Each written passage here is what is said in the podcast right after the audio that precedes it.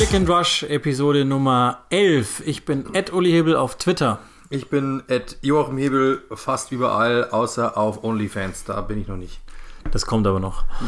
Ich glaube, das sind doch nur Nackte, oder? Ah, dürfen ja nicht mehr. Stimmt, dürfen nicht mehr. Nach dem Hamstertanz ist vor dem Podcast und in der Woche haben wir dann wieder einen, der voller sein dürfte und Klammer auf, das ist ja schon eine Art Bonus-Podcast für euch, Klammer zu, weil natürlich die Länderspielpause ansteht, aber in der Länderspielpause, wir haben es ja schon mal kurz erklärt, wenn es die Zahnlage des zweiten Podcasters äh, zulässt, dann wird es einen Sonderpodcast geben, andernfalls lasse ich mir was einfallen, entweder ich mache es alleine dann oder wir holen Chris dazu oder Sepp oder oder, oder ähm, mit Fragen. Ähm, ich habe auch Einzelnen schon geschrieben. Ich habe mir letzte Woche mal wieder ähm, zwei Stunden Zeit genommen, um Patroninnen und Patronen zu schreiben, falls Fragen da waren und so weiter. Ähm, und sagen wir euch schon mal, die Adressen kennt ihr ja inzwischen, falls Fragen da sind. Wir werden dann auch mal gesondert dazu aufrufen. Dann könnt ihr die schon sammeln und uns zukommen lassen für dann die Länderspielpause, für den Sonderpodcast für nächste Woche. Wenn es keine gibt, gibt es auch keinen Podcast. Ist ganz simpel, aber Patroninnen und Patrone halten das und haben das durchaus verdient. So, und dann ähm, wie würde unser Professor sagen, gehen wir auch Medias in Res, meine Damen und Herren. Ja. Ähm, und zwar logischerweise fangen wir vielleicht auch mal da ähm, der Chronologie halber an. Die Nachricht im Moment ist, also wir nehmen im, am Donnerstag, am Dienstag natürlich abends auf. Wenn ihr den Podcast hört, ist es wahrscheinlich eher Mittwoch mittags, aber wir nehmen Dienstagabends auf. Ähm, und zu diesem Zeitpunkt ist die Nachricht des Tages, dass Eddie Howe jetzt auch offiziell zurück ist in der Premier League, wird Trainer, wie schon erwartet, bei Newcastle United. Nachdem es Unai Emery nicht geworden ist, ist es jetzt also Eddie Howe. Und ähm, die große Frage ist natürlich nach der Passform Haus rein in diesen Verein, den wir jetzt noch nicht kennen, aber den wir zumindest schon mal hochrechnen können. Ja, also ich meine, Unai Emery ist ja nicht geworden, das ist ja der Punkt, der hat abgesagt letzte Woche dann noch, äh, was irgendwie fast schon zu, ehrlich gesagt zu erwarten war. Ähm, äh, und ja, dann äh, ist ja quasi dann unsere Beschreibung auch äh, nicht eingetroffen. Ähm, ich persönlich muss schon sagen, ich glaube, dass es passt. Äh, er ist auf jeden Fall ein Trainer, der äh, progressiv denkt. Ich habe auch schon natürlich ein paar Sachen halt auch gelesen, wie er so tickt und so. Ähm, jemand, der der Erste ist eigentlich, der in der Früh kommt, der Letzte ist, der am Abend geht. Und ich glaube, ähm, genau das braucht Newcastle, wenn man sich das überlegt. Der hat aus Bournemouth, aus dem Drittligisten, den Erstligisten gemacht und hat die gehalten und ähm, ist ein großes Talent, glaube ich. Ähm, was er, glaube ich, also was, was, was so ein wenig ihm fehlt, so dieses letzte Charisma, das vermisse ich beim ab und zu mal. Ich glaube, dass der einfach so detailversessen ist, dass dem einfach solche Dinge einfach nicht unbedingt liegen ähm, oder die sind einfach nicht wichtig. Äh, aber ich glaube, dass grundsätzlich dieser, dieser Pass schon da ist für Newcastle United, dass er der neue Trainer ist und dann, das haben wir auch noch gesagt, dass er im Grunde genommen, da bin ich mir ziemlich sicher, äh, nicht der letzte Trainer sein wird, den dieses Regime einstellt, was fast normal ist irgendwie. Insofern, ähm, ja, ich glaube, es ist ein guter Fit auf jeden Fall. Erstmal so für die, für die Übergangsphase. Etwas Junges, dynamisch, Aufstrebendes, ähm, vielleicht auch Offensiveres als äh, zuletzt war und taktisch auch geschulteres als zuletzt. Und dann kann das mit Sicherheit was werden. Ich glaube schon, dass da die ersten Effekte zu sehen sein werden. Vor allem, weil man ja, muss man auch sagen, der Kader ist ja echt ordentlich. Mehr ist das. Ja, und, und erstaunlicherweise von den letzten Trainern ja ganz anders bespielt, als das jetzt Hau tun dürfte, wenn wir mal davon ausgehen, dass das, was er bei Bournemouth gemacht hat, übersetzt wird in Newcastle. Und allein deshalb bin ich schon mal gespannt, weil natürlich jetzt die, die, die Schlüsselspiele sind ja Offensive oder zumindest sind eher in der Offensive zu finden. Und die haben ja zuallermeist gar nicht mehr stattgefunden, weil halt Steve Bruce einen ganz anderen Ansatz gewählt hat und zuletzt ja auch, das muss man ja auch sagen, der, der, der so hoch gelobte äh, Caretaker Jones ja auch nichts anderes gemacht hat, wenn man ganz ehrlich ist, und einfach auch irgendwie versucht hat, da durchzukommen. Vielleicht ist es auch schwierig, in wenigen Wochen ohne äh, Trainingseinheiten groß das zu verändern. Das, das ist ja schon so. Aber äh, ich bin sehr gespannt, wie er es macht. Ich, mi, mi, bei mir ist jetzt erstmal so das Gefühl gewesen, ich bin froh, dass er wieder zurück ist in der Premier League. Ich hatte ähm, schon Ängste, dass das gar nicht mehr so sein wird, weil er jetzt wirklich lang weg war und offenbar bei vielen Clubs, bei denen man gemeint hätte, dass sie eventuell Interesse haben könnten. Also klassisch wäre ja sowas wie Everton in Frage gekommen oder weiß ich nicht, Aston Villa theoretisch ja irgendwie auch. Also Teams, die sozusagen nicht ganz unten sind, die aber auch noch nicht das, das Mittelfeld verlassen haben, aber denken, dass sie diesen Schritt machen könnten. Da hätte ich Eddie Howe irgendwie drin gehabt, aber offenbar niemand anders. Also es ist ja schon erstaunlich, dass der in Sachen Außenwirkung keinen Schlag gehabt zu haben scheint und das, obwohl er bei Bournemouth über Jahre hin Riesenleistungen gezeigt hat und, und erstaunlicherweise, das muss man ja auch sagen, irgendwann, es war ja fast klar, dass irgendwann musst du ja mit der, mit der Truppe absteigen. Das war ja eigentlich fast klar. Du hast eine Drittligatruppe ganz, ganz lange in der ersten Liga gehalten und dass das irgendwann schief gehen wird ja, es liegt in der Natur der Sache, ist dann irgendwann schiefgegangen. Er ist nicht den Weg in die zweite Liga mit angegangen. Seine Nummer zwei ähm, hat es dann auch nicht gepackt, war vielleicht dann auch nicht so richtig, haben wir ja mal an einer anderen Stelle schon mal besprochen. Ähm, jetzt bin ich aber froh, dass er wieder da ist. Würde ihm wünschen, dass er etwas äh, bessere PR-Arbeit in Zukunft hinkriegt, tatsächlich, weil ich halte den für einen richtig fähigen Trainer und, und die, die, die heiße These ist, wäre Eddie Howe nicht Eddie Howe, sondern würde, was weiß ich, Hawelski heißen oder so, dann hätte er wahrscheinlich einen besseren Ruf, weil, weil im Moment in, in England Ausländer gefragt zu sein scheinen.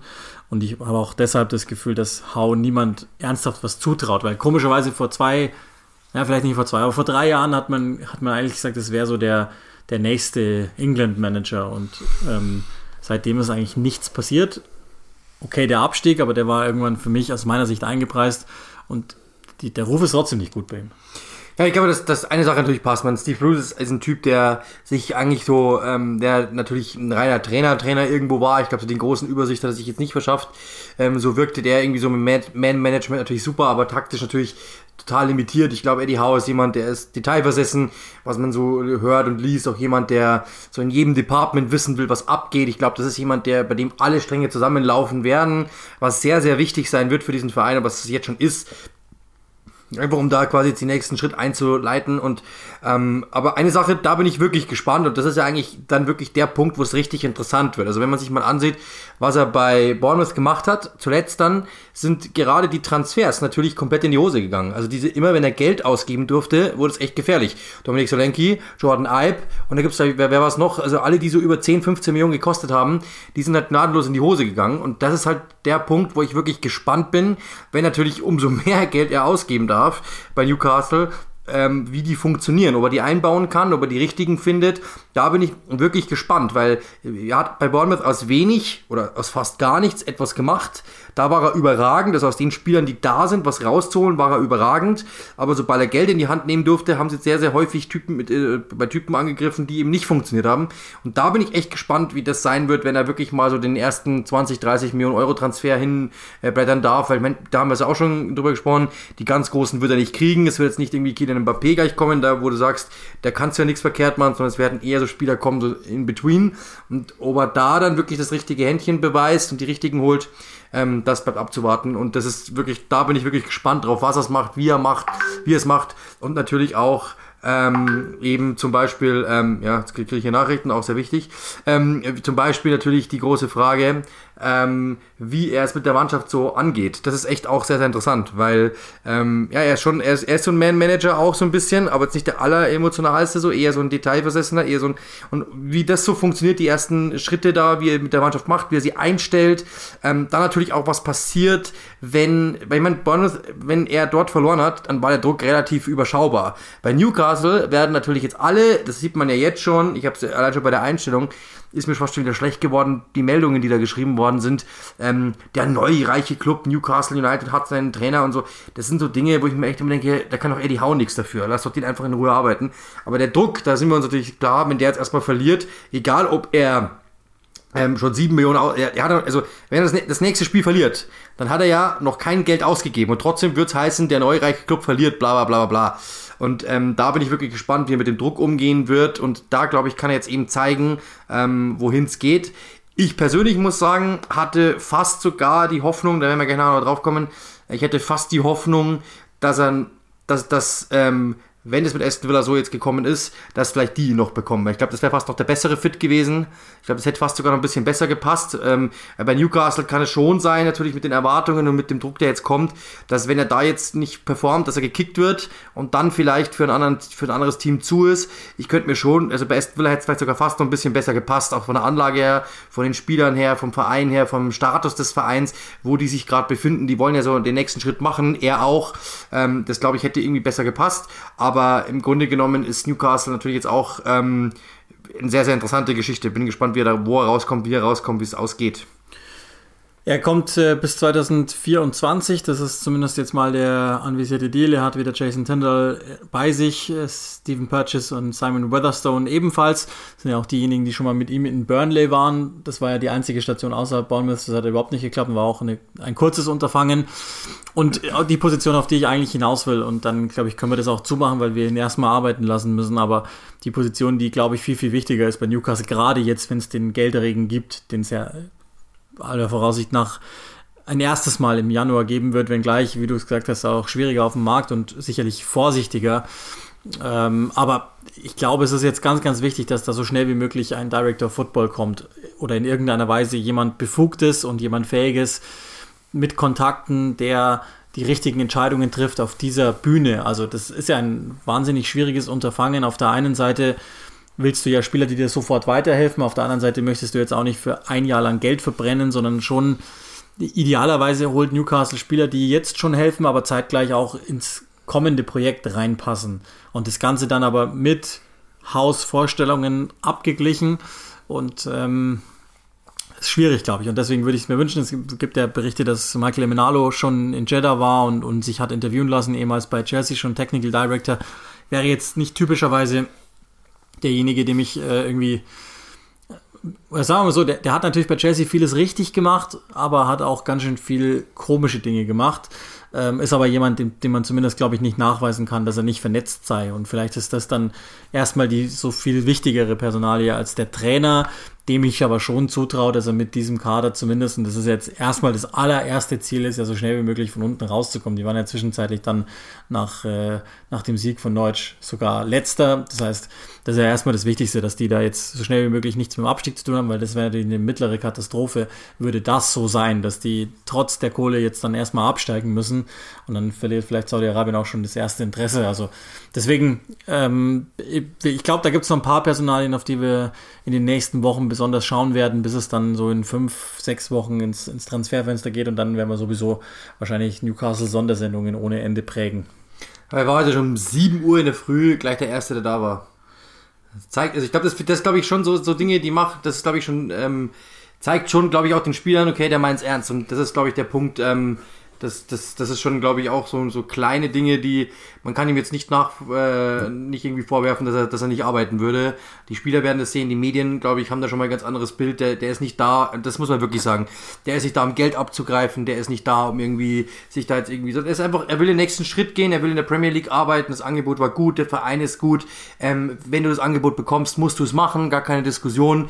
Die Frage ist, ähm, weil natürlich hat dieser Abstieg Bournemouth und auch die Art und Weise, wie es geschehen und gekommen ist, muss man auch sagen, schon an ihm gekratzt. Das hat man schon gemerkt. Der war ähm, the next big thing, so als äh, auf, den, auf den Trainerbänken und plötzlich hat den keiner mehr angefasst. Äh, als im Sommer äh, Plätze frei geworden sind, ist, ist er nicht angerufen worden oder eben nicht von den richtigen Clubs. Und ähm, da glaube ich, hat er etwas, ähm, wo man sagen muss, ähm, ein bisschen eingebüßt, dass er, glaube ich, jetzt wieder beweisen will, sich selbst neu beweisen will, sich selbst nochmal äh, ins Schaufenster stellen will, bei diesem den nächsten Schritt gehen will. Und das ist eine riesengroße Chance für ihn, weil noch ist Newcastle ein Team, das vorletzter ist, glaube ich, wenn mich nicht alles täuscht. Ja. Ähm, aber die werden bald in den nächsten zwei Jahren, wenn alles so läuft, wie wir es uns erwarten, ist es ein Team, das man ernst zu nehmen hat. Und dann ist er bei diesem Club. Also für ihn ist es eine riesengroße Chance, da jetzt aus, aus wenig etwas zu machen.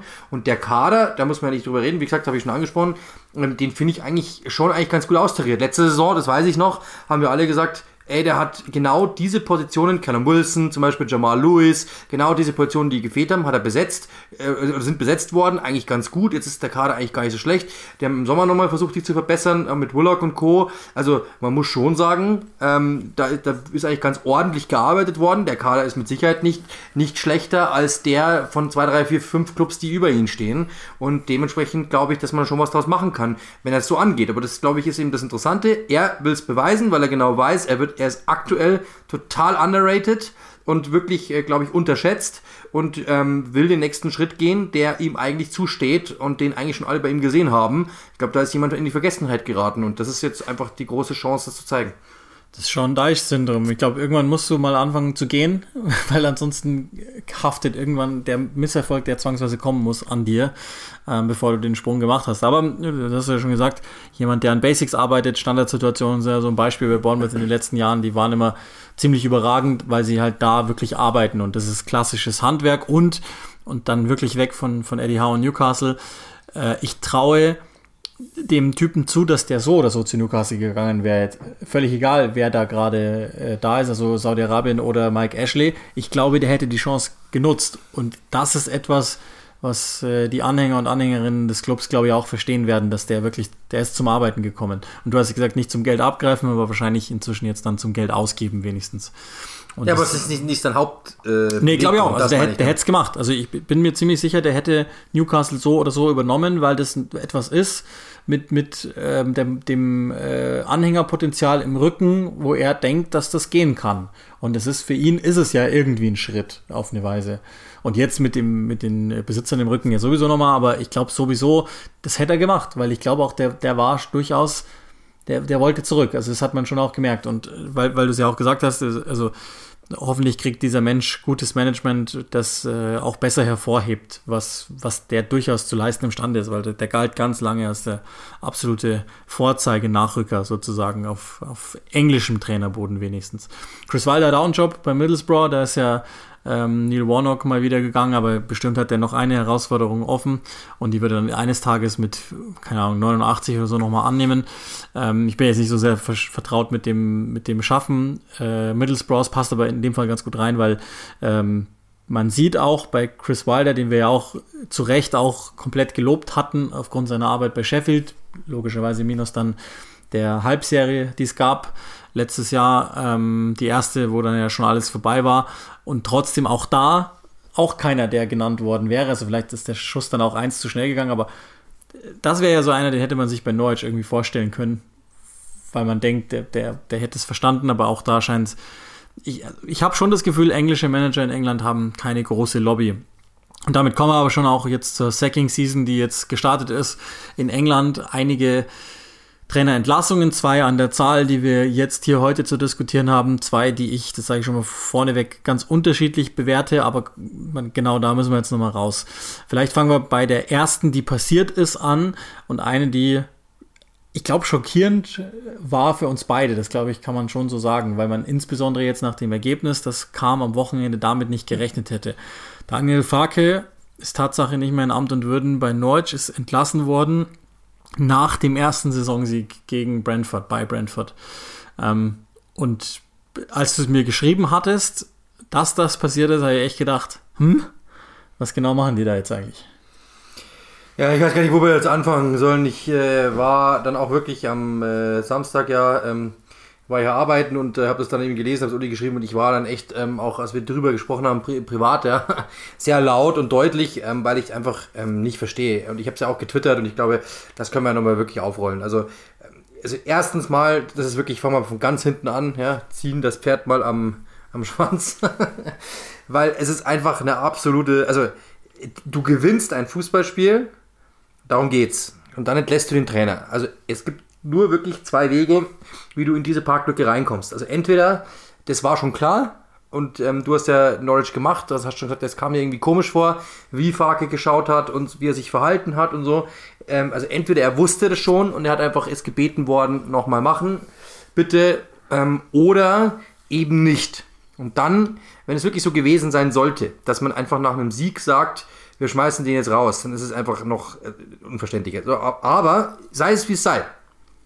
Du hast ihn nach einem Sieg rausgeschmissen. Das heißt, ähm, das muss dir doch klar sein, gerade in England, die Memes fliegen dir doch in dem Moment ins Haus, weil du gewinnst ein Fußballspiel, das erste Mal in dieser Saison, und dann, dass du dich freust und sagst, es geht bergauf, darauf bauen wir auf, schmeißt du den Trainer raus. Das heißt, entweder, also wir wissen natürlich nicht, ob was passiert ist, was passiert ist und so weiter, ähm, aber wenn, trotzdem wirkst du natürlich als das Management, das diesen Schritt geht, einfach nur, also das wirkt doch nicht professionell, sondern die Leute lachen dich doch aus und sagen, hä, wieso macht ihr das denn jetzt? Warum nicht die Woche davor? Warum nicht die Woche danach? Also ich persönlich hätte wirklich gesagt, wenn ich ähm, irgendwie, keine Ahnung, PR-Berater wäre oder wenn ich ähm, einfach nur in, in, in der Außendarstellung des Vereins irgendwie äh, verantwortlich wäre, ich hätte echt gesagt, also den können wir jetzt nicht rausschmeißen, da machen wir uns doch lächerlich. Dann warten wir noch eine Woche, wir verlieren das nächste Spiel sowieso oder wir machen es davor oder wie auch immer, weil das ist doch klar, dass, dass, dass das nicht gut geht. Also, dass, dass die Leute natürlich über dich lachen. Und so ist allein schon mal das ein PR-Desaster.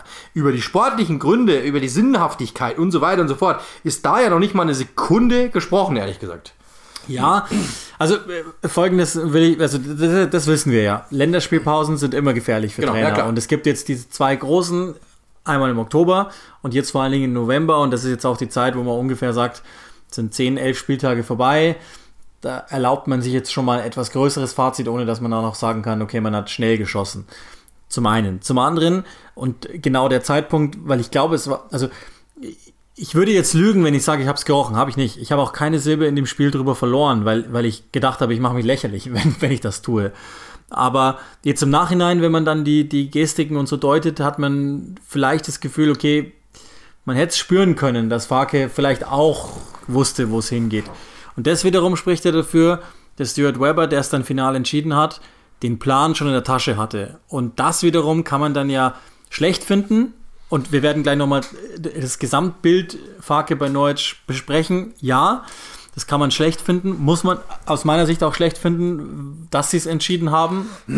Aber das Wann, also das will ich ihm nur zugute halten. Es scheint so, als hätte, Danny, äh, als hätte Stuart Weber ernsthaften Plan verfolgt und den durchgezogen. Also er war sich sicher, nein, ich glaube nicht mehr an diesen Trainer. Die Entscheidung steht und ich will sie auch unbedingt in der Länderspielpause, damit der neue äh, oder vielleicht auch sie selber, weiß ich nicht, aber damit der neue, mhm. gehe ich mal von aus, die Zeit bekommt, jetzt mit dieser Mannschaft zu arbeiten und sich einen Plan zu erstellen. Und ähm, das ist dann wiederum die B-Seite der Sache und das muss ich schon auch sagen, das habe ich auch im Spiel fallen lassen die, die Chancen sind wahnsinnig gering. Also es gibt statistische Beispiele, das ist aber völlig wurscht, dass, dass, dass mit so wenigen Punkten nach so vielen Spieltagen niemand jemals drin geblieben ist. Lerum Larum können wir uns alles schenken. Ich habe auch spielerisch ganz, ganz wenige Ansätze gesehen, ein paar Minuten lang. Und das, obwohl wir bei Norwich eigentlich Ansätze immer gelobt haben, in denen ich sage, wo, wo soll ich die Fantasie hernehmen, zu glauben, dass diese Mannschaft in der Premier League bleiben kann. Das ist die einzige Truppe, die ich mit Abstand abschreibe und von vornherein abgeschrieben hatte. Und wenn der Verein dann sagt, wir möchten das probieren, vielleicht mit einem neuen Trainer, mit einem, der die zu Tode organisiert und hinten reinstellen lässt, damit wir vielleicht ein, zwei, drei Punkte erpressen, die wir normalerweise nicht geholt hätten, okay, das kann ich vielleicht auch noch verstehen. Ähm, und aber jetzt lass uns dann mal zu, zur Perspektive Farke kommen. Weil, also er hat sich ja wenn man jetzt so hört, und ich habe heute nochmal was gelesen, gab ja auch direkt eine Pressemitteilung, er hat sich ja, so wie ich es auch erwartet habe, mit großer Klasse da verabschiedet. Aber eigentlich könnte ich verstehen, wenn der gesagt hätte, wisst ihr was, macht euren Scheiß alleine, weil ihr werdet schon sehen, wo er ohne mich hinkommt. Weil ganz, ganz große Teile dessen, dass Neutsch ein Premier League ist, das ja. heißen Daniel Farke. Fertig. Ja, also das Ding ist ja, dass ich habe es ja getwittert und das ist, glaube ich, die Zusammenfassung. Ich habe mit ihm ja im Sommer gesprochen und ähm, er hatte ja wirklich komplett recht. Also es ist der, also es geht ja schon mal los. Ähm, du warst in Liga 2, das war der, der Faktor, das, da habe ich mich mal enger damit beschäftigt, weil mich die Personalie James Madison einfach sehr interessiert hat. Und ähm, ich habe dann, dann eben so ein bisschen gelesen habe, was los ist. Die waren eigentlich in Liga 2 oder auch teilweise dann schon drunter, ähm, waren die komplett, waren die komplett mittellos. Also wirklich mittellos. Das heißt, die hatten wirklich riesengroße Probleme ähm, Ausgaben von vorherigen Managements, die einfach abzubezahlen war. Sie haben eine Besitzerin, Delia Smith, eine TV-Köchin, ähm, die ein Vermögen hat von ungefähr 40 Millionen Pfund, glaube ich, in Euro. Ich bin mir nicht ganz sicher. Fakt ist, das ist ähm, ein halber Lukaku, ja. das heißt, in den Sphären bewegen. Und dass die natürlich wenig privat ähm, Geld reingeben kann, weil sie natürlich selber ein, ein das ist ja, du hast ja nicht 40 Millionen am Konto, sondern das ist dein Vermögen, ja, das sind Vermögenswerte und bla bla bla. Das heißt, auf Deutsch gesagt, die kann jetzt auch nicht jeden, jede Woche da 5 Millionen reinhauen, das ist ja Quatsch. So. Das heißt, die waren einfach mittellos und haben, mussten versuchen, Geld oder Schulden abzubauen. Wie haben sie das gemacht? Sie haben Spieler verpflichtet, das hat Daniel Fark ja mal gesagt, ähm, Drittligaspieler, Zweitligaspieler aus Deutschland. Ähm, Christopher Zimmermann ist das beste Beispiel. Der wollte schon ein Lehramtsstudium anfangen, weil er gesagt hat, meine Fußballkarriere ist vorbei. Ich brauche jetzt hier nicht mehr Fußball spielen, weil es macht keinen Sinn. Ich bin, ähm, ich krieg keinen Verein mehr. Ähm, was macht Daniel Farke? Sagt, ich kenne dich noch, ich nehme dich als Backup mit in meine, äh, in meine Championship-Mannschaft. So, äh, das, dann, so ging es dahin. Und dann hat er das bei mehreren Spielern so gemacht, Stiepermann, äh, Vranjic und die ganzen Typen, die er Dortmund halt noch kannte, wusste, okay, so, Pucki kriegen wir ablösefrei, okay, cool. Und das hat er bei, bei mehreren Spielern gemacht, ähm, einfach nur Typen, die er noch kannte, die irgendwie ablösefrei waren, die noch mal irgendwie es nötig hatten, in Anführungszeichen, die gesagt haben, okay, ich will noch mal in England, ich will es probieren. Und natürlich Typen auch dieser Chance gesehen haben. Und daraus hat er eine Mannschaft geformt, die ist instant Meister geworden in der Championship. Das muss man sich mal überlegen, ja. Dann ähm, steigt er auf, klar, es war ja eigentlich klar, dass die nicht unbedingt jetzt da sind, um irgendwie groß zu gewinnen. Du musst ja auch immer wissen, du musst ja von oben rechnen. Wie viele Teams sind schlechter als du? Es sind, wie viele Teams sind besser als du? Es sind meistens 17, 18 Mannschaften, die einfach richtig stark sind. Und dann ist ja klar, dass du einfach da Probleme haben wirst als Team, das keine einzigen Euro richtig Geld ausgeben kannst. Dann sind sie aufgestiegen, haben mit Sam Byram einen Spieler geholt, der hat, glaube ich, 850.000 ge äh, gekostet. Das war der einzige Neuzugang, der richtig Geld gekostet hat. Und, und dann natürlich steigst du wieder ab. Und dann habe ich auch gedacht, okay, jetzt wäre der Moment, nein, sie bleiben ihm treu, sie halten ihn. Er wird zum zweiten Mal innerhalb von drei Jahren Championship-Meister und zwar in einer Liga, sagen wir ja nach wie vor, die unfassbar unberechenbar ist. Jeder kann jeden schlagen, wenn es in der zweiten Liga Deutschland schon immer heißt. Das ist in der, in der Championship genauso. Dazu noch härter, dazu mehr Spiele, dazu ähm, ein engerer Plan, also ein engerer Spielplan, weil du spielst ja unter der Woche auch nochmal. Das heißt, diese ganzen Punkte kommen ja alle dazu. Das ist enorm schwierig, diese Liga so zu dominieren, wie er das getan hat, mit nicht mit irgendwelchen Holzern à la Tony Pulis, sondern mit Fußballern, mit Fußballern aus der zweiten deutschen Liga, aus der dritten Liga und so weiter, die keine Verträge mehr gefunden haben. Wahnsinn. Steigst auf und bist dann das erste Mal in einer Situation, wir haben Geld, weil wir haben jetzt endlich ähm, quasi die Schulden abbezahlt mit dem, mit dem Platzierungsgeld der Premier League. So war es eingeplant. Sie wollten nur in die Premier League aufsteigen, das erste Mal, um diese Gelder mitzunehmen. Deswegen ist an ihm festgehalten worden, weil man ihm gesagt hat, cool, wir haben jetzt einfach diese 100 Millionen oder keine Ahnung, was wir bekommen haben von der Premier League. Damit können wir die Schulden abbezahlen. Jetzt sind wir zurück und jetzt gehen wir mal ran mit den Josh, Josh Sargents, mit den Rashizas und so weiter und versuchen einfach den nächsten Schritt zu gehen, uns zu verbessern.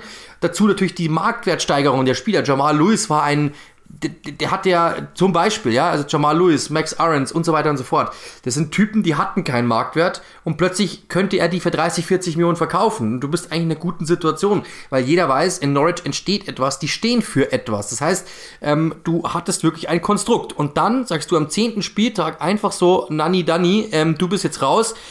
Das verstehe ich, also ich, ich verstehe es nicht. Und das, der größte Punkt ist, und da wird es wirklich für mich, diese, diese Marktwertentwicklungen dieser Spieler, die werden zurückgehen, bin ich mir ganz sicher, hundertprozentig. Das heißt, du tötest damit Kapital, weil, und jetzt kommt nämlich der springende Punkt, du wirst wieder sterblich.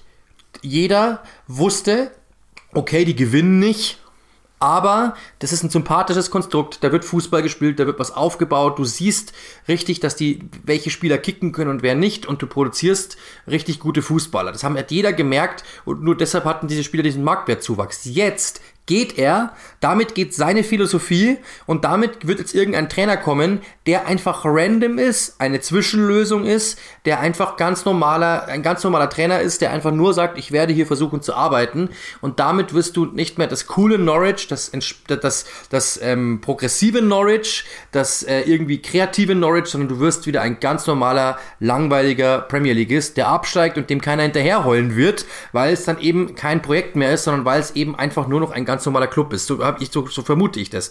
Und das ist etwas, wo ich, das ich wirklich sehr, sehr schade finde, ähm, dass man das so macht, vor allem um diese Uhrzeit. Und vor allem, das kommt, dann ist dann auch der Punkt, der letzte, ähm, ich verstehe es bei Stuart Webber nicht, warum jetzt? Du hast ihn, du hast ihn durch zwei Abstiege durchgezogen und sagst jetzt, du kickst ihn und hinterlässt eine Mannschaft, die auf Farke zugeschnitten ist. Mein, also ich verstehe es ehrlich gesagt nicht, warum jetzt. Ich verstehe auch nicht, warum nach dem Sieg. Ähm, und das ist ehrlich gesagt für mich persönlich nicht, also auf der einen Seite nicht Stuart Weber, auf der anderen Seite hat es schon so ein bisschen äh, David Wagner Züge, dann wie es bei dem in Huddersfield am Schluss dann war. Ja, äh, ich versuche mal ein bisschen Licht ins Dunkel zu bringen. Also ich, ich bin trotzdem bei dir, das, das als Disclaimer vorne weggeschickt. Ich finde ich find die Situation oder die Entscheidung katastrophal. Äh, und es würde mir überhaupt gar nicht wundern, wenn wir in einem Jahr um die Zeit ähm, davon sprechen, dass Norwich an der Kante ist, in die League One abzusteigen, weil sie zwei horrende Entscheidungen getroffen haben. Würde dann bedeuten, dass der nachkommende Manager, über den können wir dann auch gleich noch sprechen, ähm, eine Fehlentscheidung war. Würde mich nicht wundern, kann auch sein, dass ich mich täusche. Aber, und, und das muss man ja nochmal sagen, ich setze einfach nochmal am Sommer an. Kommen aus der Saison Championship rekordverdächtig, haben einen pragmatischeren Ansatz gewählt, sehr viel weniger Defensive, äh, sehr viel weniger Offensive äh, gezeigt und vor allen Dingen weniger Hurra, Defensive abgedichtet im Sommer. Das haben wir mehrfach gelobt und dabei bleibe ich auch im Übrigen. Das Business, das sie auf dem Transfermarkt gemacht haben, ist clever. Die haben dynamische Umschaltspieler verpflichten wollen. Ja, Milot Rashica als Rekordtransfer ist noch nicht die Lösung, ist aber auch klar, also Neutsch bekommt immer noch nicht, weil die, die, die Kasse ist nicht, ja, genau. ist nicht offen genug, bekommt einen Spieler wie Rashica nur, weil er eben ein Enigma ist. Wenn, wenn er das konstant zeigen würde, dann wäre ein 40 Millionen Mann und würde jetzt bei Aston Villa spielen, so wie es ja eigentlich schon mal kurz davor gewesen ist. Aber den Ansatz kann ich nach wie vor verstehen. Jetzt kommt ein Punkt, das war auch der, den ich ihm am ehesten vorgeworfen habe, also Daniel Farke ist gemeint im Spiel, dass ich nicht so ganz geschnallt habe, wo er jetzt genau hin will mit dem Team. Also ich möchte jetzt die, die, die Grundordnungen und so nicht immer oben drüber stellen, weil das ist, glaube ich, auch Unsinn. Es geht ja eher um Prinzipien als um Ordnungen. Nichtsdestotrotz hat man teilweise einzelnen Spielern angemerkt, dass sie sich nicht wohlgefühlt haben in diesen ganzen Wechseln, Fünferkette. Zwischenzeitlich vorm Chelsea-Spiel hat ja die Fünferkette mal gefuchtet. Da haben sie zweimal unentschieden zu null gespielt. Okay, dann wirst du gegen Chelsea verhauen, scheiße gelaufen. Da haben sie ja richtig schlecht ausgesehen. Ist mir auch völlig wurscht, ob, ob Chelsea an dem Tag gut war oder nicht. So darfst du dich nicht wegfieseln lassen und wirklich offensichtlich reinlaufen. Da hat aber nicht genau. Weber reagiert, komischerweise. Da hätte man es ja vielleicht noch verstanden. So, dann haben sie sich das angeguckt und das Brentford-Spiel war auch mehr vom Gleichen. Die ersten 30 Minuten waren stark, da waren sie aggressiv, da haben sie mir gefallen, da haben sie genau das gemacht, diesen deutschen Ansatz gewählt, den, von dem ich dachte, dass er sie vielleicht in der Liga halten könnte. Rajic das mit Abstand beste Spiel in Norwich bislang ähm, und so weiter. Und sie sind dann natürlich peu à peu eingebrochen. Das habe ich dann auch nochmal gesagt. Es ist schon auch auffällig, wie oft Norwich am Ende Kräfte verloren zu haben scheint. Das fällt schon auch auf, dass sie irgendwie einfach nicht mehr sprinten können, offenbar. Vielleicht ist das dem geschuldet, dass der Spielstil grundsätzlich intensiv ist, schön ist, aber trotzdem so. Und ich meine, wenn, wenn so ein Verein, so eine Mannschaft nicht bei 130 Prozent körperlich ist, dann können wir es eh gleich sein lassen.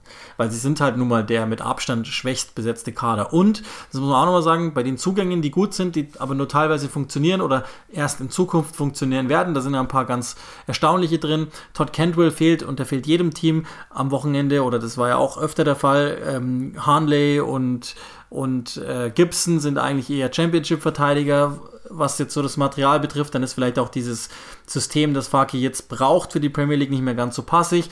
Emi Buendia ist weg, der mit Abstand der beste Mann war. Das wird irgendwie nie erzählt bei, bei Norwich. Und stattdessen wird jetzt irgendwie Faki genommen. Nochmal, also der Zeitpunkt sagt mir, dass die Entscheidung eh klar war und dass wahrscheinlich das Spiel mhm. oder die, dass die zweite Hälfte nur noch bekräftigt hat, dass sie selbst gegen Brentford eigentlich, ich meine, das Ergebnis spricht was anderes und das zählt letztlich im Fußball, aber an sich, wenn man das Spiel nimmt, äh, von den 90 Minuten waren sie 60 die klar schlechtere Mannschaft. Fußballerisch sowieso, aber sie waren einfach die ganz klar schlechtere Mannschaft. Und das ist, glaube ich, die Erklärung dessen, Farke ist von seiner Idee abgerückt, weil er dachte, das ist das Richtige, ist mit dieser anderen Idee nicht erfolgreich geworden und das ist dann immer so ein eine Lücke, in die Sportdirektoren, glaube ich, reingehen und sagen, okay, du bist dir nicht mehr treu, das funktioniert nicht, dann machen wir gleich einen ganz anderen Ansatz.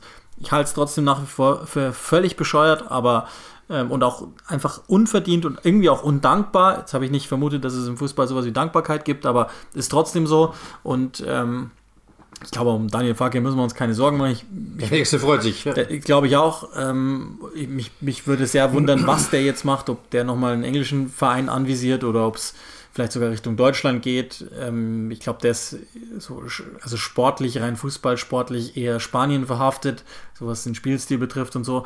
Der ist ein hochintelligenter Mann, ich glaube, da müssen wir auch nicht drüber reden. Hat ein gewisses Charisma auch auf seine Art und Weise. Die Erfolge sind auch da und die kann man nochmal, also das, was der bei Norwich geleistet hat, zwei Aufstiege in drei Jahren, mit diesem Kader, wenn, wenn man sich den nochmal vor Augen führt, was der übernommen hat, sensationell. Also das, das, kann man gar nicht hoch genug bewerten, weil als der da hinging, habe ich mir gedacht, vergiss es. Weil der Verein war tot, das Konto war leer und der Kader war Mist. Und er ist in die Premier League aufgestiegen. Dafür muss ihm der Verein eigentlich ein Denkmal bauen, weil er hat sie de facto gerettet und das hat er dann gleich nochmal gemacht. und hat Neutsch damit sogar noch PR-technisch total frisiert. Und so ist es jetzt. Genau, und das ist ja der Punkt. Ähm, dann, dann meine Konklusion eben genau das. Also ich habe auch wirklich, ich habe mit einem seiner Co-Trainer Kontakt, losen Kontakt, wir haben mal geschrieben, dem habe ich auch gleich wirklich eine Nachricht geschrieben, der hat sich auch sehr herzlich bei mir bedankt dafür, ähm, weil ich gesagt habe, ähm, also jetzt mal ganz ehrlich, und das ist genau der Punkt eben, ohne euch gäbe es dieses Märchen nicht. Und genau das ist der Punkt. Ich habe gestern auch getwittert, natürlich ein bisschen provokativ, aber ähm, ich habe geschrieben, ohne, ohne Daniel Farke gäbe es diesen Verein nicht mehr. Das war natürlich sehr provokativ, aber man muss schon sagen, es war bewusst auch so gewählt, weil es ein, ein, Stückchen Wahrheit liegt schon drin. Der Verein lag am Boden. Also die waren kurz davor, Sachen nicht mehr bezahlen zu können. Die waren kurz davor, wirklich größere Schritte einleiten zu müssen und runterzugehen. Und haben wirklich nur die einzige Möglichkeit gehabt zu sagen, wir nehmen ablösefreie Spieler und steigen auf in die Premier League. Sonst haben wir ein riesengroßes Problem, weil die Einnahmen in Liga 2 sind jetzt nicht so groß, dass du da großartig was weglegen kannst davon. Und dementsprechend äh, muss man eben sagen, es ist genau der Punkt eben. Ohne Daniel Farke wäre dieser Verein jetzt noch immer voller Schulden. Da bin ich mir ziemlich sicher. Und was passiert, das kennen wir ja auch, wenn ein großer Club in der Liga 2 ist und eben nicht aufsteigt, was passiert dann? Das, was Uli angedeutet hat, es geht vielleicht sogar noch runter. Das heißt, also deswegen sage ich, also ohne Daniel Farke gäbe es diesen Club wahrscheinlich nicht mehr, zumindestens. Also die, die wären, und das muss aber ganz klar sein, mit Sicherheit nicht in der Premier League.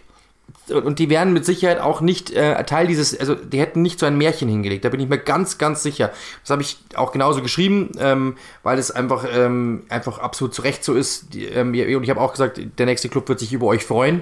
Und ich glaube auch, dass das, dass, dass das der Fall ist. Also das ist ein sehr, sehr guter Trainer, ähm, der eben genau auch einschätzt, worum es da eben geht. Und ähm, ja, er hat natürlich recht, das, was er geschrieben, was er dann auch quasi in dieser, ähm, in, in seiner äh, persönlichen äh, Meldung dann gesch geschrieben hat, dass nämlich ähm, er eigentlich Long-Term Business in der Short-Term Business Deal, äh, in der Short-Term Business World ist.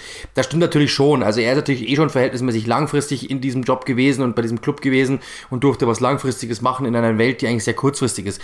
Hat er komplett recht.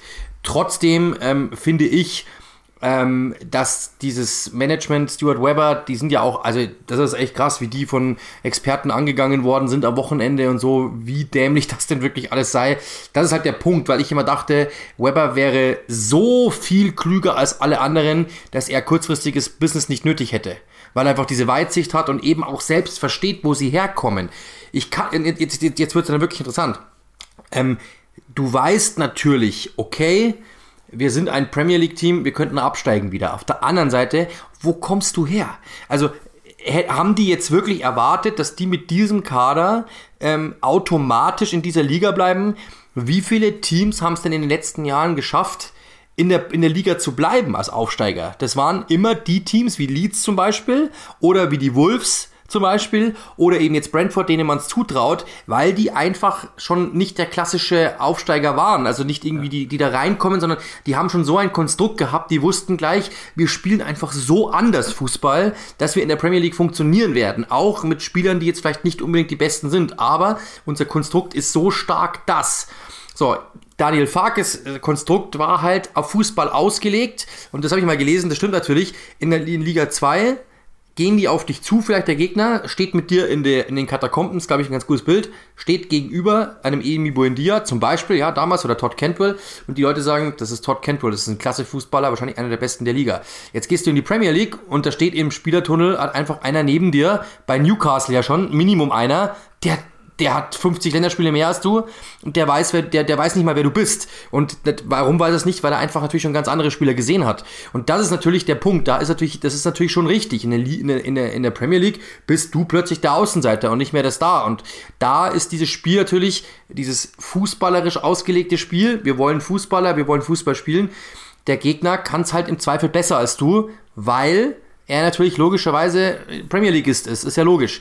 Und das ist natürlich der Punkt, dass das irgendwie nicht so ganz funktioniert in dieser Liga. Ähm, aber was haben die denn erwartet? Dass die mit diesem Kader jetzt 13. werden? Also das ist das, das ist das, was bei mir so scheitert im Kopf. Die mussten doch wissen, dass es eng wird. Und ähm, natürlich kannst du sagen, wir gehen runter. Auf der anderen Seite hätte ich halt wahrscheinlich gesagt, dass die sich so einschätzen, so wie es viele Teams einfach tun. Ich habe das in der deutschen zweiten Liga bei irgendeinem Club gelesen, ich weiß gar nicht mehr, wer es war, die geschrieben haben, wir sehen uns einfach unter den besten 24 Clubs Deutschlands. Das heißt, wir wissen, wir können in einem guten Jahr mal aufsteigen, werden dann aber wieder runter müssen. Und ich glaube, das ist Norwich Rolle dass die einfach verstehen müssen, sie haben in der Premier League langfristig nichts verloren. Nicht, nicht böse gemeint, da kann Daniel Fark ja nichts dafür, sondern das, ist eher, das geht eher in Richtung Norwich, weil sie ein Self-Funding Club sind. Also ein Club, der keinen Besitzer im Hintergrund hat, der Geld reinbuttert, sondern sie müssen es selbst verdienen. Und jetzt schauen wir uns doch mal an. Newcastle, plötzlich Richie Rich. Ja, zum Beispiel. Ähm, bei Brentford wird ganz anders gehandelt, brauchen wir auch nicht drüber reden, aber die haben, das sind natürlich so, so Clubs, wo trotzdem ein Besitzer dahinter steckt, der immer mal wieder was gibt und der natürlich auch eine ganz andere Möglichkeit hat, was zu geben. Und dass dieser Club dann wirklich von sich selbst denkt, ähm, wir schmeißen jetzt die Fake raus und dann bleiben wir in der Premier League. Also, das, das sehe ich nicht. Das sehe ich einfach nicht. Ich glaube, dass, dass, dass die, die Infrastruktur, die finanzielle, nicht so ist, dass du Premier League zu haben hast, sondern das ist ein absolutes das ist, das ist ein, ein ähm, etwas ganz Besonderes, dass du wirklich in Ehren halten musst und sagen musst, wir dürfen Premier League spielen dieses Jahr, vielleicht sind wir nächstes Jahr weg. Natürlich, dass du sagst, wir versuchen es nochmal, wir schmeißen nochmal alles rein, kann ich nachvollziehen, ähm, aber ich finde es ein bisschen vermessen, jetzt so zu tun, so quasi, so, so, so zu acten, als wäre man Newcastle United. Das steht uns ja sowieso zu, dass wir Premier League spielen, schmeißen wir einen Trainer raus, holen wir einen besseren Trainer und dann bleiben wir in der Liga. Das ist total vermessen. Ich bin jetzt auch gespannt, wer kommt. Das ist jetzt, glaube ich, auch nicht sinnvoll, ja, beim anderen Club auch nicht machen, die, die äh, Kandidaten durchzugehen, weil äh, das wird nicht gut altern und wenn ihr den Podcast dann hört, ist wahrscheinlich ein anderer geworden. Frank Lampard ist jedenfalls offenbar der Favorit. Es hat heute Morgen, also wir nehmen ja Dienstagabend auf, heute Morgen geheißen, dass es nur eine Frage Zeit ist, bis der dann ähm, genannt wird als, als Nachfolger. Das ist auch von seiner Warte her eine echt erstaunliche Entscheidung weil er Newcastle ja angeblich nicht machen wollte, als Beispiel. Ähm, aber gut, warten wir es ab und dann reden wir da nochmal drüber. Ich will, er will einfach Billy Gilmore haben. ja, wahrscheinlich. Also es ist, das, das wäre, das wäre wirklich, das wäre der Gipfel für mich des Erstaunlichen. Ähm, jemanden, der der dermaßen das Chaos kreiert hat am Ende, also natürlich am Anfang auch ein paar gute Dinge gemacht hat, jetzt sozusagen als Stabilisator nehmen zu wollen. Ähm, oder sie sagen halt einfach, sie machen es wie bei Chelsea, wir, wir legen es jetzt einfach so, dass der jetzt mal mit unseren jungen Spielern arbeitet und im Januar wären wir dann Champions League-Sieger. Das wäre auch eine Möglichkeit. Aber also ich garantiere, wenn das passiert, wird Frank Lampard einen Abstieg in seiner Vita haben. Glaube ich nämlich auch. Und zwar nicht, nicht ein Abstieg im Sinne von, er ist nicht mehr der Frank Lampard, der er mehr war, aber das da, wird, auch, da wird Abstieg stehen. Ja, bin ich mir ziemlich und das dann auch. Und, und deswegen alleine fände ich es wirklich spannend, weil das wäre dann von ihm aus gesehen do or die. Und ich weiß nicht, ob man das machen muss zu dem Zeitpunkt seiner Karriere, weil der gerade dadurch, dass Tuchel wieder erfolgreich ist, hier und da ja mal wieder so ein paar Lobeshymnen bekommt, weil er halt die Jungen vorbereitet hat, die und Tuchel jetzt nutzt. Nur den kurzen Vergleich, dann sind wir eh durch, aber ähm, Newcastle ist so, die sind Underachiever momentan, da hinzugehen und zu sagen, ich mache aus denen wieder was, weil die haben ja mehr Potenzial, das kann ich nachvollziehen. Äh, Norwich ist dort, wo sie mit diesem Kader zu stehen haben. Es ist einfach nur mal so. Das ist kein Kader, der für Rang 12 reicht. Oder das ist kein kein Konstrukt, das für Rang 12 reicht. Dafür ist dieser Verein einfach noch, in Anführungszeichen, vielleicht, Fragezeichen, zu klein. Sacking Season Part Nummer 2, weniger schockierend, vielleicht überraschend, aber auch nur, wenn man wirklich von der Oberfläche draufblickt. Ich glaube, die Entlassung hat sich schon irgendwie angedeutet. Dean Smith, seit Oktober 18 im Amt gewesen bei Aston Villa, ist den Job jetzt los. Er selber ja ein Lifelong Villa-Fan, also auch durchaus Mitglied der Kurve gewesen. Hat es jetzt hinter sich, äh, wenn man kurzfristig drauf guckt, äh, fünf Niederlagen in Folge und auch da, glaube ich, wieder die Länderspielpause. Ähm, auch da müssen wir natürlich jetzt drüber reden. Auch da, glaube ich, werden wir verschiedene Zeitebenen mit reinrechnen müssen und ihm durchaus auch gewisse Erfolge nachweisen. Unter anderem ja eben auch den Aufstieg in die Premier League. Aber jetzt in der aktuellen Saison äh, läuft es natürlich nicht für Villa, so wie sie sich vorgestellt haben. Und das hat natürlich auch einen Grund. Äh, und der spielt halt nicht mehr da, der Grund. Ja, genau. Also es gibt ja, ich habe das, ja letztens erst Villa gegen Arsenal gemacht und ähm, das, diese, man sieht einfach in der Offensive sind alle Werte abgesagt nach Jack Grealish, weil ja diese Kreativität einfach nicht mehr da ist. Und jetzt hast du da irgendwie so das Gefühl, dass so dieser, dieser Dosenöffner nicht mehr da ist und dann einfach diese beiden Parts der Mannschaft einfach nicht mehr zusammenpassen. Ähm, McGinn, der ja in der ersten Premier League-Saison aussah, als wäre er es, es, es wäre er es, ja, es wäre das, das der Box-to-Box-Mittelfeldspieler, ähm, der kommt überhaupt nicht mehr irgendwie in die Gänge. Tyron Minks, ähm, der so aussah, als wäre er Nationalmannschaftsverteidiger, zeigt jetzt, dass er eher Zweit Zweitliga-Verteidiger ist, wenn man ehrlich ist. Ähm, und so geht es immer dahin. Also du hast ja wirklich so ein paar Beispiele. Ähm, aber ja, das, das, das grundsätzliche Problem ist, seit Grealish weg ist, haben die echt eine ganz andere Siegquote. Das muss man echt sagen. Das ist alles abgesagt. Und das, das Problem ist halt bei Aston Villa, ähm, dass die einen mit der reichsten Besitzer haben oder zwei Besitzer. Ähm, die haben schon über 400 Millionen oder fast 400 Millionen Euro investiert. Ähm, und das ist halt das große Problem, dass die gesagt haben, sie wollen unbedingt nach ganz oben. Und das hat nicht funktioniert. Er selber hat gesagt, er will den Umschaltfußball perfektionieren, hat nicht funktioniert. Und dann ist ja klar, dass, dass, dass dieser Verein mit diesen Ambitionen der hat natürlich wirklich den Anspruch zu sagen, wir wollen in der Liga bleiben. Und wir können es uns nicht, äh, wir können es uns nicht leisten oder ähm, wir wollten eigentlich eher Top 5, Top 6, Top 7, Top 8, irgendwas in die Richtung. Da war ja, was, was sind sie geworden letzte Saison? Ich glaube 11. Und das war ja schon eine Enttäuschung. Ähm, dass man eben 11, genau 11. Nee, 13. Nee, 11. 11. 11. Ja. genau, jetzt waren dauernd 13 Stunden, genau. Ähm, und das war schon eine große Enttäuschung, dass sie, da, dass sie Elfter geworden sind, weil da dachten eigentlich wirklich alle, ich meine, du hast Liverpool 7 zu 2 geschlagen, du hast gegen Arsenal gewonnen, dachten alle wirklich okay. Und das ist halt das Ding, dass ähm, man, glaube ich, ähm, ihm jetzt nicht mehr zutraut, den nächsten Schritt zu gehen. Der war gut als Zwischentrainer, äh, sie hochzuführen, etwas zu implementieren, diese, diese, diesen, diesen Underdog-Football zu spielen. Sind sie aber kein Underdog mehr, sondern sie sind jetzt ein arrivierter Premier Leagueist und er hat einfach auf diesen Underdog-Football, diesen Umschaltfußball nie etwas draufpacken können. Und dieser Umschaltfußball funktioniert aber nicht mehr ohne Grealish, das muss man auch klar sagen. Und dann hast du einfach so ein paar, paar dann dazu kommt noch, das ist meine Meinung, dass ähm, dieses, äh, dieses, ich bin ein, ein, ein Villa-Boy, bei Typen, ähm, die einfach sagen, sie wollen ganz nach oben, diese NSWE Group, ja, mit, wie heißt Nassif Saviris und Wes Edens, die natürlich einen ganz anderen, ähm, einen ganz anderen, eine ganz andere Ausrichtung für diesen Club vorsehen. Die wollen ja eher Chelsea sein als, ähm, als irgendwie Norwich, ja. Und ich glaube, dass das das Problem ist, dass er mit, mit seinen Trainingsjacken und Trainingsanzügen und so, dass der einfach auch für dieses, der passt irgendwie nicht so in diese Welt rein, die sich die vorstellen, glaube ich. Der ist mehr Aston Villa, als jeder Aston Villa jemals war, weil, wie gesagt, der Vater, ähm, ähm, Gott möge ihn selig haben, der ja in der letzten, äh, der im ersten Lockdown verstorben ist, ähm, der ja auch im Hold End dort ähm, Ordner war. Er selbst war, äh, also ähm, Dean Smith war Balljunge, Fan, Or selbst Ordner als Kind. So, deswegen, äh, glaube glaub, zwischendrin mal. Und das ist, das ist, der war Aston Villa, die wollen aber Aston Villa zu etwas anderem machen. Und deswegen glaube ich schon, dass er da irgendwie so nicht mehr hingepasst hat ins Ganze, in deren Aston Villa nicht mehr reingepasst hat. Ähm, ich finde es irgendwie schade, weil ich ihn gern gesehen habe. Ich glaube halt aber schon auch, das muss man schon sagen, er hat jetzt nie so mir verkauft, dass er den nächsten Schritt gehen kann. Das habe ich irgendwie bei ihm nie gesehen, weil immer wenn er was umgestellt hat, als auch auf die Dreierkette, die hat dann eben auch nicht funktioniert. Am Anfang haben sie mal zwei, drei Spiele gut ausgesehen ähm, und auch ja, gegen United dann eben gewonnen. Das war auch aber mehr Glück als sonst was und da dachten alle, das mit der Dreierkette ist es und jetzt merkt man, das ist auch nicht. Die sind genauso offen wie zuvor. Und dann hast du das große Problem, dass ich auch jetzt nicht mehr die große Perspektive gesehen habe unter ihm, ehrlich gesagt. Ja, also das ist wesentlich, also gesagt, das war an sich ein Deadman Walking relativ schnell. Also auch da nochmal, ich, ich ne, ziehe mal ein paar zeitliche Perspektiven ein.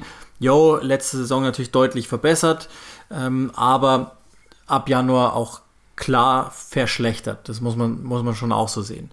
Dann im Sommer, ähm, logischerweise auch, weil man keine Perspektive hat aufzeigen können, so wie es ein Manchester City tun kann für Jack Grealish, den verloren, versucht zu ersetzen. Da waren auch ein paar komische Dinge mit dabei.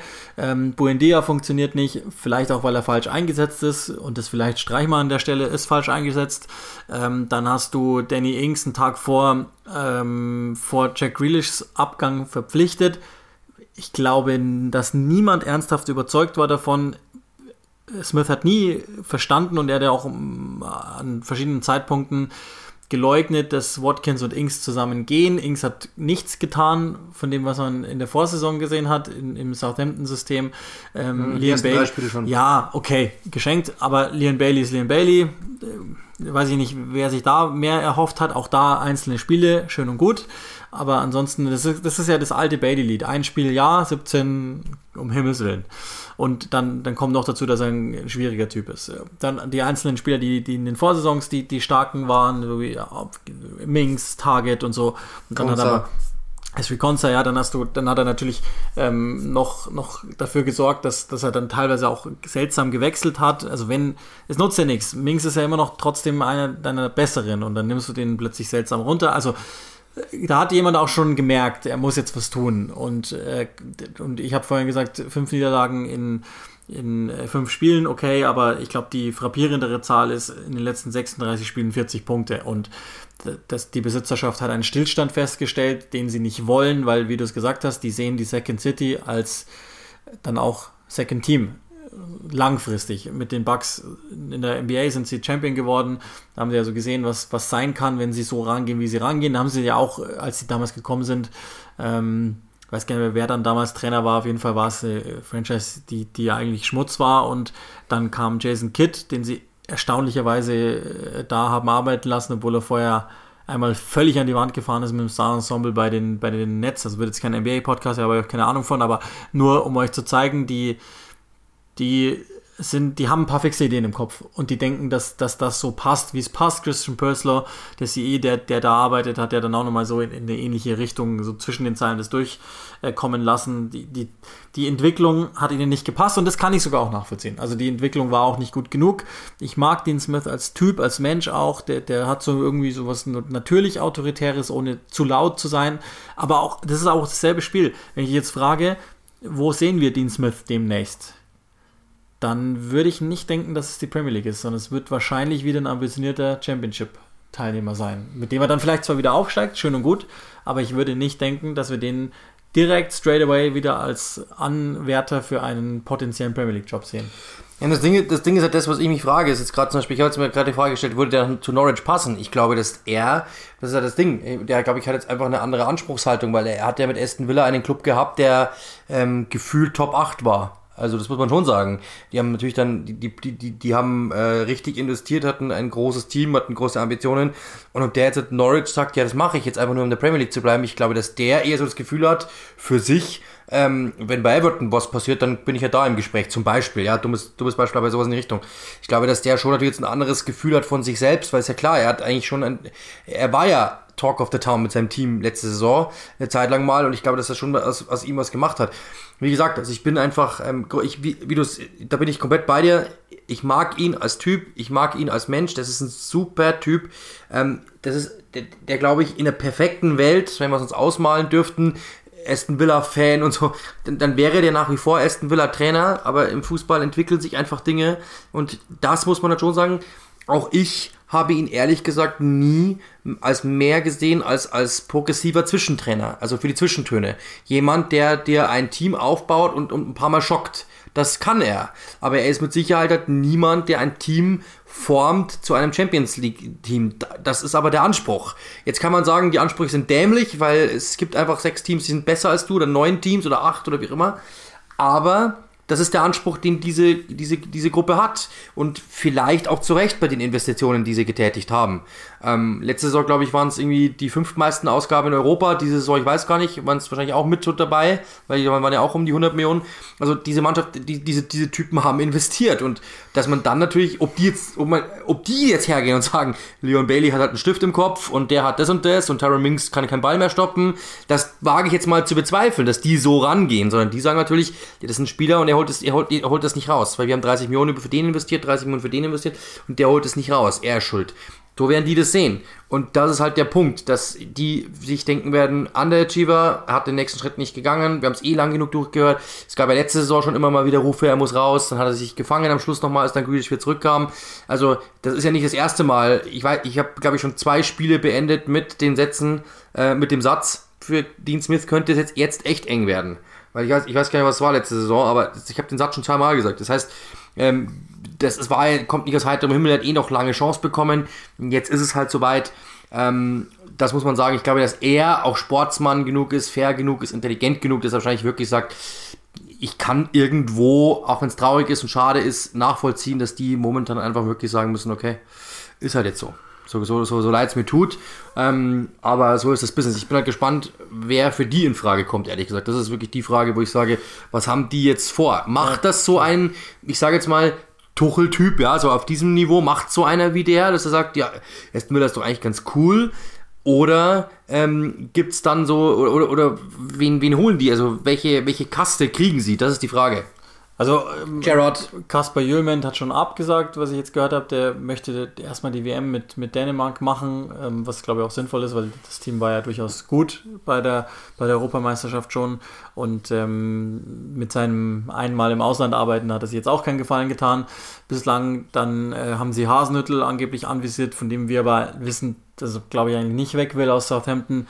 Ähm, vielleicht ist das aber nochmal was, was er sich denken könnte.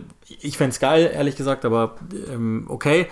Und ähm, dann sind sie noch dran an Thomas Frank wieder, der ihm dann wieder folgen könnte, der im Smiths äh, Trainerstab schon bei, bei Brentford gearbeitet hat. Steve Gerrard. Ähm, und Steven Gerrard scheint auch eine Option zu sein. Und dann wird es wahrscheinlich halt noch links und rechts die üblichen Verdächtigen geben, Lucien Favre und so, die halt jetzt alle frei sind. Wäre wär sicherlich jetzt auch gar nicht so schlecht. Aber ähm, Fakt ist das, und also um das nochmal zusammenzufassen äh, und abzuschließen, Smiths Amtszeit insgesamt war gut. Final dann war die Entwicklung nicht so nachhaltig, wie sich die gewünscht hätten. Ich hoffe für ihn persönlich, dass irgendein Verein sagt, der ist gut und den, den, dem können wir ein Team anvertrauen. Der kriegt nämlich schnell hin, dass ein Team dann auch wieder eine gewisse Struktur hat, so wie bei Villa ja auch. Also die, als er da übernommen hatte in der Aufstiegssaison, ja, sensationell.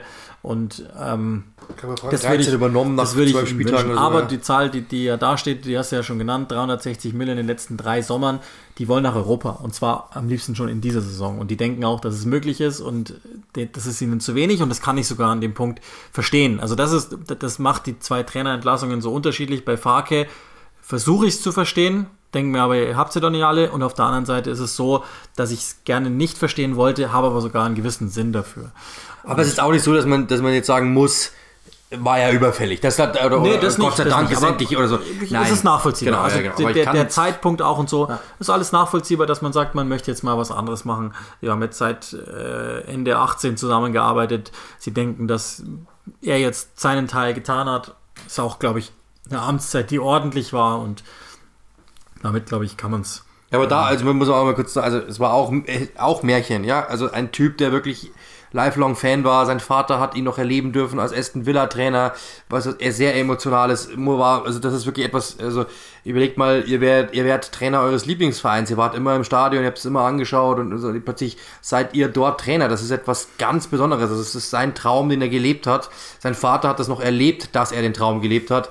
Er hat das Team, glaube ich, Rang 13 übernommen nach elf Spieltagen oder sowas von, von Steve Bruce damals. Da haben alle gesagt, das kann doch jetzt nicht euer Ernst sein, dass wir nicht aufsteigen. Und er hat sie noch wirklich in die Premier League geführt. Das hat wirklich etwas ganz, also ohne ihn gäbe es dieses Märchen nicht so, wie es jetzt ist, weil die wären vielleicht auch irgendein verstunkener Zweitligist dann irgendwann mal. Und das ist etwas, wo man wirklich, und man hatte nicht das Gefühl, dass die auf dem Schritt wären in die Premier League damals, sondern er hat da wirklich einfach aus nichts etwas gemacht. Also auch da muss man sagen, ähm, er hat da wirklich Großes bewirkt und es wird auch nicht vergessen werden. Und allein nur, weil es wir jetzt hier nochmal gesagt haben, das war eine tolle Amtszeit, aber man muss halt auch sagen, ich sag's immer im Fußballspiel, ja, im letzten Drittel werden die Spiele entschieden. Wenn nur einfach ins gut, gut ins letzte Drittel zu kommen, du musst den auch den Abschluss schaffen. Das ist bei ihm, glaube ich, so ein bisschen in der Metaebene, dass er hat wirklich sich sehr oft in gute Position gebracht und dann hat diese letzte Kleinigkeit immer gefehlt. Und ähm, das ist halt das, was dann im Endeffekt natürlich jetzt, wo die sich erhoffen, größerer Name ist gleich größerer Erfolg, wahrscheinlich. Ähm, und deswegen wird da natürlich jetzt einfach der Schritt gegangen werden, bin ich mir fast sicher. Trotzdem nochmal also wirklich Glückwunsch zu einer mega guten Amtszeit an Daniel Farke und aber auch natürlich an Dean Smith. Das waren zwei große Trainer für zwei große Vereine.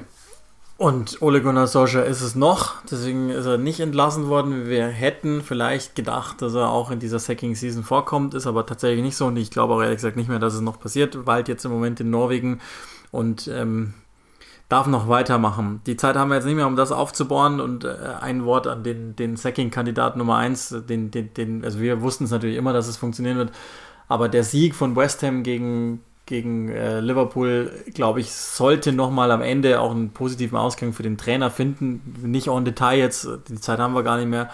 Aber fettes Lob an David Moyes. Das ist, glaube ich, jetzt so das Highlight in diesen zwei Jahren, seit er zurück ist. Da waren einige schon drin, aber das ist das Highlight nach 26 äh, ungeschlagenen Spielen Liverpool gebremst, geschlagen und damit noch einmal nachgewiesen, das ist kein Quatsch gewesen letztes Jahr, sondern David Moyes ist inzwischen wieder in seinem Biotop ein richtiger Top-Trainer geworden. Hätte ich nie gedacht, dass ich das jemals noch sage, aber er hat es allen bewiesen und jetzt final nochmal bewiesen am, am Wochenende. Die sind, die müssen wir ernst nehmen, auch um die, um die Champions League wieder wie letztes Jahr auch schon. Ja, er ist, er ist, ein Trainer, der aus, das muss man sagen, also er ist scheinbar ein Trainer, der aus äh, eben, also aus dieser Underdog-Warte herauskommt, dass er da wirklich was rausholt. Die Art und Weise ist nicht immer mega wunderschön, aber sie ist mega effektiv. Und dann kommt eben auch noch dazu, Ähm, das, das, das muss man ihm halt wirklich lassen, wie er das gemacht hat. Also sehr, der spricht ganz anders, ganz ruhig, ganz gelassen, nicht so, nicht so überhastet wie bei Manchester United, sondern wirklich jemand, der zeigt, dass er Ambitionen hat, dass er es wirklich nochmal allen beweisen will, aber nicht mehr so verbissen, sondern einfach ganz entspannt, cooler Man-Manager ähm, und wirklich beeindruckend. Vor allem, man muss ja eine Sache sagen, alle haben gesagt, die werden in Europa spielen, und dann wird dieser Kader das nicht mehr hergeben und die werden in der Premier League auf Rang 9 landen, 8, 12, irgendwas. Nein, die, sind, die stehen genau da wieder und schocken jede Woche wieder.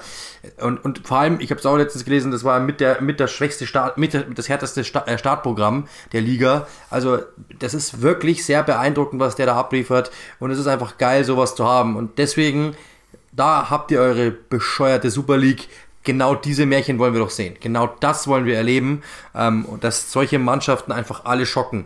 In der Super League sind alle reich, da gibt es keine Überraschungen. Ja? Hier ist es einfach cool, dass David Moyes es hinbekommt und dass Moyes Boys Neues machen. Das ist, glaube ich, ein guter Schlusspunkt. Ja, genau. Also Glückwunsch an den und äh, nochmal sensationelle Amtszeit, die auch nochmal zeigt, dass, dass der ähm, in einem Umfeld, das zu ihm passt, gut arbeiten kann und nicht nur gut, sondern wirklich ein krasser, krasser Overachiever ist. Ob es äh, attraktiv ist oder nicht, ist völlig wurscht. Jeder weiß, was er zu tun hat und super. Absolut. In, diesen, äh, mit diesem, in diesem Sinne, ciao, bis bald, schöne Woche und äh, nicht allzu lange Länderspielpause, bitte. Nicht allzu langweilige Länderspielpause. Bis bald.